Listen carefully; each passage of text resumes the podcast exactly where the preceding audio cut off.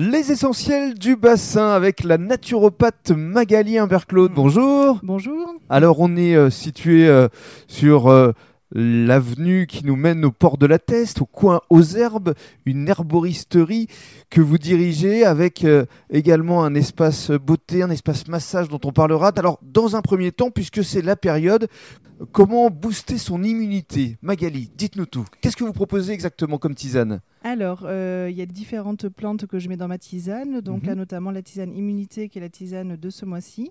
Euh, alors dedans, il va y avoir de l'ortie piquante, qui est naturellement re- reminéralisante et tonique, du thym, euh, naturellement anti-infectieux, du sureau euh, et le terrocoque, et du cynorhodon, qui est, euh, qui est riche en vitamine C. Donc ça permet à la fois de booster et de renforcer les défenses immunitaires. D'accord. Qu'est-ce que vous demande en priorité votre clientèle ici? Alors ça va être principalement les, les tisanes, donc euh, les plantes à faire en infusion parce que c'est à la fois en plus agréable à boire et Mhm, puis, euh, et puis c'est euh, très efficace euh, rapidement.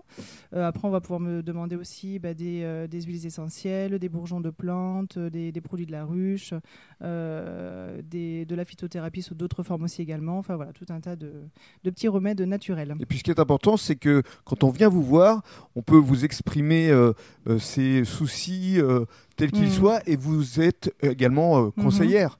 Voilà, tout à fait. Ben, mes conseils de, en tant que naturopathe, du coup, je les mets au profit euh, de mes clients euh, au Mhm. quotidien, euh, tous les jours.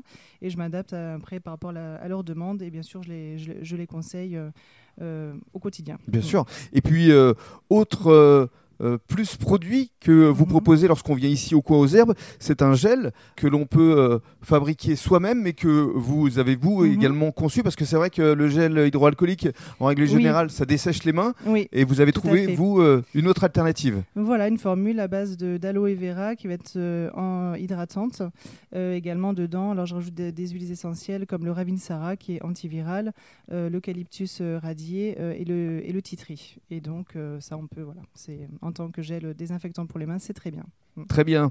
Eh bien justement, dans le cadre d'un deuxième podcast, on va évoquer également d'autres produits que vous conseillez pour euh, booster son immunité.